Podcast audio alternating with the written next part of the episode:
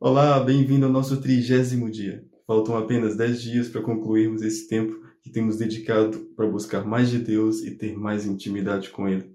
Eu gosto do texto que eu vou te sugerir hoje, porque ali uma parte que diz que quando nós buscamos a Deus e quando nós buscamos a direção de Deus para as nossas vidas, e não a direção de más influências, más amizades, más noticiários, pessoas pessimistas, mas quando nós buscamos a direção de Deus, Ali diz que nós seremos como uma árvore plantada junto a um ribeiro, que ao seu tempo dará o seu fruto.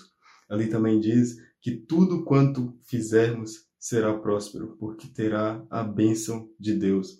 Obviamente que nem sempre é fácil tomar sempre boas decisões. Por vezes acabamos por falhar, mas a pergunta que eu te faço hoje é: como seria a minha e a sua vida se nós sempre buscássemos a direção de Deus antes de tomar qualquer decisão.